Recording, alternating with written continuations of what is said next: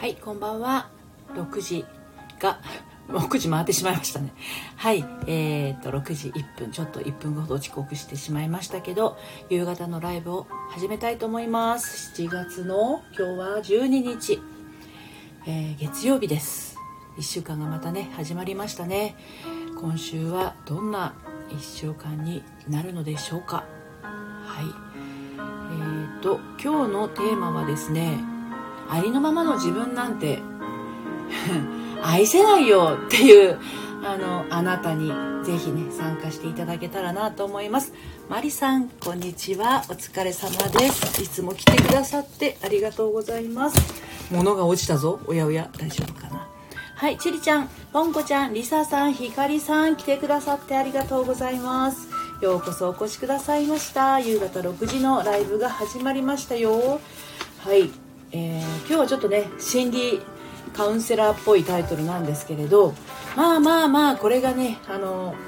できなくてなかなかこう自分のね、えー、気持ちが苦しくなっちゃう人がのりピ塾やっててもまああのオンラインサロンでもね多いわけですよ。あなたは大丈夫ですか？はい、ひかりさん、こんにちは。りささん、お疲れ様です。うにきちさん、こんにちは。お疲れ様です。つりーちゃん、お疲れ様です。LINE ありがとうございます。今日は肉じゃが美味しそうですね。明日、明後日はシチューからのカレーでリメイクに挑戦。おお、ちゅりちゃん、今日のタイトル、私のため？いや、ちゅりちゃんだけじゃなくて、これをね、あのー、持ってる、こういう思い込みを持ってる方はね、ものすごく多いんですよ。あの多分ほとんどの乗りピ塾生がこれを最初は持っていたかと思います。もう自分のことが嫌いなんですとかもう本当にあの自分には価値がないと思ってたりとかいうすごい苦しい思いをね抱えてあのセッションを受けてくださってで、まあ、1ヶ月半ぐらい経った頃に徐々にこう自分の殻が取れていってね本来の自分に帰っていって最終的には私自分のこと好きでした。だめっちゃ可愛いと思いますっていう風に戻っていくっていうことなんですよね。うん、でこのあ山松先生こんにちは。来てくださってありがとうございます。このねありのままの自分なんてって思ってる人があのどういうなんだろうなどういう言葉で訴えてくるかっていうのをねちょっと今日はねお知らせしようと思うのでえっ、とあなたがもしねこれ聞いてて当てはまるって思ったらもしかするとそういう思い込みをね持ってるかもしれません。はい山本先生おはようございます。て こんにちは。ありがとうございます。こちらこそです。はい。じゃあねちょっと確認してみてください。自分のことをありのままの自分ではダメと思ってしまうっていうのを感じることありますか？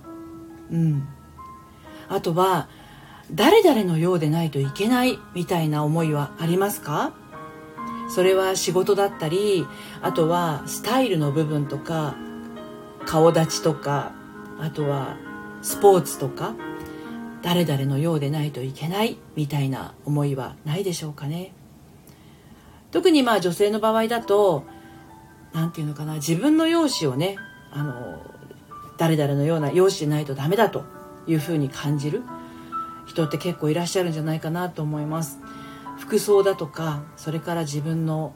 何て言うの体型のことですとか、うん、あとは何だろうこういうのってあのお母さんとかお父さんがね割と世間体に何て言うのか敏感でそういうことに関しては何だろうしつけと称して口うるさくてね、うん、あの何にでも割としっかりとしている。あの母親を持つ、えー、女の子に多いですね。誰々のような、えー、体型容姿スタイルじゃないといけないというような、はい、あとは親が望んでいるようなそういう自分じゃないとダメだみたいな感覚ですね、えー、お父さんとお母さんがものすごく素晴らしすぎてうん自分もお母さんのように家事ができないとダメだとかお母さんのようにお父さんのことを立てないとダメだとか、まあ、つまり男の人を立てないとダメだとか。ね。ってことはありのままの自分はそうは思ってないのにどこかでこの自分とね自分の本心と違う方向に進もうとしてしまってるっていうことになるので苦しいですよね。それから人と比較して落ち込む。ね。でこういう人と比較して落ち込む人って意外と競争心が強かったりします。はい、人に負けるのが死ぬほど嫌なんだけどあの自分の今の自分のままだったら叶わないみたいなそういう思い込みを持っていたりもしますね。はい、でこれがまああの素直にこのありのままの自分ではいけないっていうふうに思い込みを持っている人にありがちな部分なんですけれどもこう反対側にその何て言うのかな態度とか考え方とか感じ方が出てしまうこともあってそれがねあの私が私がみたいなあの自分の主張がうんうんと何て言うのかな行き過ぎている感じ。私はこうなんですとか私はこうこういう考えですみたいな。私だけ特別みたいなそういう何て言うのかな私がみたいな過剰な主張が多いっていう人多いですね。うんそれとやっぱり劣等感が強いっていうのもありますね。ちみさん、こんにちは。来てくださってありがとうございます。うにきちさん、私もまさにそうです。そうですか？あとはね、いろいろあるんですけど、他の人が褒められているのを見ると嫌な気持ちになる。うん。そうですね。やっぱその辺りに競争心が出ちゃってるのかもしれないね。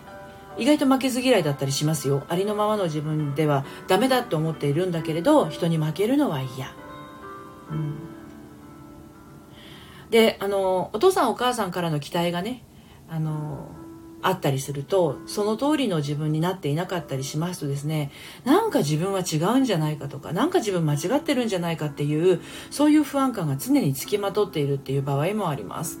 はい。樹里ちゃん、優秀でなくていい。せめて人並みでありたかったなとよく思います。劣等感から来てる。なるほど、なるほど。ちみさん、こんにちは。ミッフィーちゃんかな？あの、ちらっと覗いてるのが可愛い。はい。峰吉さん過剰に自分を主張するタイプもそうなんですねママ友にいるんですが自信があって自己肯定感が強いのかと思っていましたあ過剰にあの自分主張する人は逆だと思いますよ自信がないからこそ私が私がと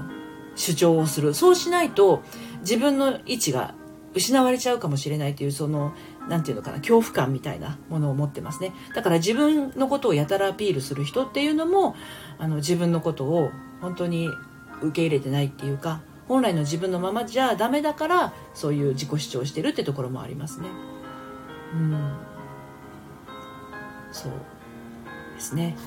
こんな感じです。でこういうのってどこでそういうことが起きちゃったかっていうとあのお父さんとかお母さんがねいつも、えー、自分以外の兄弟を可愛がってた。っていうふうに思っちゃってる。実際そうだったとは限らないんですけどね。子供であるあなたが小さい頃に親がいつも他の兄弟を可愛がってた。でこれ兄弟いる方のパターンですけど他にはですね親からいつも他の子たちと比較されたりするっていうのも原因としてあります。それからお母さんとかお父さんから、えーと人格的に否定されるっていう経験をされている方も結局ありのままの自分じゃダメなんだっていうふうに思い込んでしまうことはありますね。はい、あとはですねうんこれは親の問題なんですけれどねお母さんが、えー、流産したりとかあとは病気や交通事故で、えー、自分がちっちゃい頃に死に別れたお兄ちゃんとかお姉ちゃんがいる。その結果自分は死んだお兄ちゃんやお姉ちゃんの代わりに生きなきゃならないって思い込んでその自分らしさを失ってしまうってこともあります。これはねどうしてかっていうともう喪失感でいっぱいのお母さんに元気になってほしいっていう子供心ですね。うん。お母さんがかわいそうだっていう気持ちからねつまり自分とは別の人のことを考えているお母さんのこと。でそっか死んじゃったお兄ちゃんの代わりになったら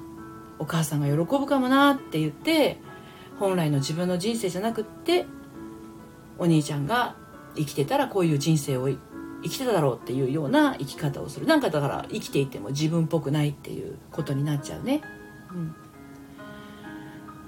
そしてお父さんお母さんが割とねきちっとしている模範的なタイプだったりしてもですねあの要はなんかこう堅苦しい感じがあってあの自分も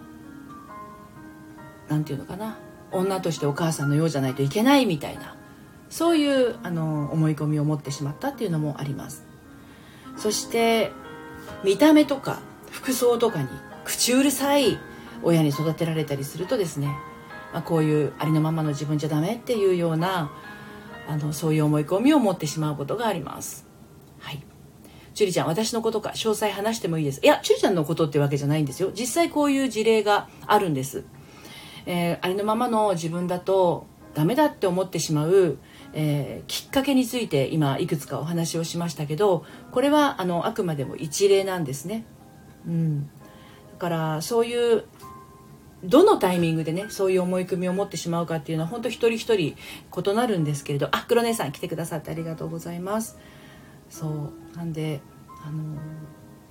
いろんなタイミングでねそういうふうに取り込んでしまうことってあるんです。ちっちゃいから分かんないんですよね。うん、うにきちさん私も我が子にありのままを受け止めてあげられているかそこをとっても大切に思っています。でも私が私のありのままを受け止めていないと我が子にも心の底からそう思ってあげられないんですかね。あこれはねうにきちさん。私もこれ心理学学んだ時にいや私自分の子供に対してどうかなっていうのを考えたんですよ。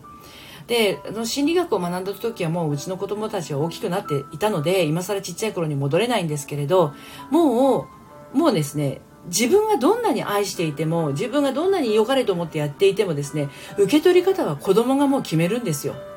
で実際にあの私たちもですね今聞いてくださってる方もそして私もそうです。自分の親は愛を注いでるんですよ。どんな形であら愛を注んでるんです。注いでるんです。でそれを愛として受け取れてるか受け取れてないかの違いなので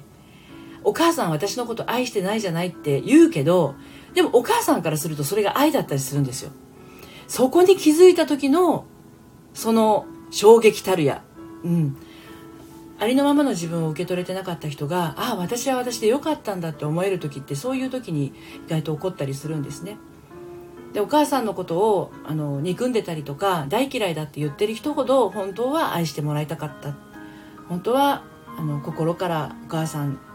ともっと長く接していたかったっていう思いを持ってたりするのでそれがそういうふうな自分の欲しい愛情がもらえなかったから、えー、拗ねてしまった。ちっちゃい頃の自分が拗ねてしまってそして自分じゃないものになろうとして苦しんでるっていうことが起きてしまうと。いうことなんですね。ありのままのその自分なんて愛せないと思ってる人はものすごく多いんです。で今ちょっとうにきさんの質問でね話それちゃったけどじゃあ子供に対してはどうするかっていうとこれはもうね23歳だったらまだまだあのなんていうのこちら側の接し方もやり直しのしようがあるかもしれないんだけどでもそれすら子供がどう受け取るかっていうのは子供の問題なんですよね。お母さんがこう渡すからこう受け取りなさいっていう風な指示を出せないわけですよ子供は自分の所有物じゃないからとすると何ができるかって言ったらもう愛を注ぐっていうこととそれからあとは見守るっていうことしかできないんですよ親としてはね。だからどんな何て言うのかなあのことをしたとしても親が子供にしていることっていうのは愛であることがほとんどなんですね。これあの誤解を恐れず言うと虐待しているお母さんたちもあれも愛し方がわからなくって結局自分のことが愛せてないから子供のことの愛子供の愛し方も分からなくって歪んだ状態で接しちゃってるからなんですよ。だから自分のことが愛せていたら心地よさとか自分がどういうことで幸せ感を幸福感を感じられるかっていうのが分かってたらそれをやればいいわけなんだけど自分も親から虐待を受けていたりしてなんだろうな適切な愛し方っていうか自分が本当に心地よい愛し方っていうのが分からないで意外と虐待をするお母さんってある時は優しかったりする時があるんですよ。でそうするとあお母さん今は優しいみたいな。お母さんは本当は優しいんだだからいじなんだろう虐待されてる中に一点の優しさがあるとそれでもうそれが愛だって思っちゃう。だから自分も虐待を子供にして一点の優しさがあったらもうそれで愛だでも子供は大迷惑じゃないですかその虐待なんてね。だからどどれいずれにしてもですね親は子供に愛を注いでるんです。どんな形であってもね。許されることではないんですけれどもうあの虐待に関しては世代間でこう代々引き継がれちゃってることがすごく多いですね。はい。樹里ちゃん母親の口癖が小さい時は本当にいい子だったのにです。小さい時はみんないい子です。でも社会でいい子だねと言われるとなぜか嬉しいです。ありのままの私なのか謎です。DV 男からも優しさあると感動します。そうなんですよ。DV 男のその罠っていうのはその辺りですよね。この人本当は優しいところがあるんだからっていうところですよね。うん、あ、小沢さん来てくださってありがとうございます。今15分も喋っちゃいましたね。ということで今日はありのままの自分なんて愛せないあなたへ。ということでお届けをしてまいりました。ありのままの自分で、えー、ねあってはいけないっていう思い込みに対しての事例とそれからどんな場面でそういう思い込みをね、えー、握りしめてしまったのかっていうことについて、まあ、ざっくりとですがお伝えをしてまいりました。非常にねこの思い込みを持って苦しんでいる方は多いんですけどこの他にもきっかけきっかけとしてはあのたくさんあると思います。要はお母さんとかお父さんはね子供のことを愛してるんだけど受け取り損ねてちょっとこう違う解釈をしてしまってっていうことをやってるんですけどこれはあの心理セラピーワークで本来の自分にねありのままの自分を愛せるようにはなっていきます。はいということで今日は最後までお付き合いありがとうございました。素敵な月曜日の夜を、えー、お過ごしください。ちりちゃんもう一回聞きます。はいありがとうございます。それではさようなら。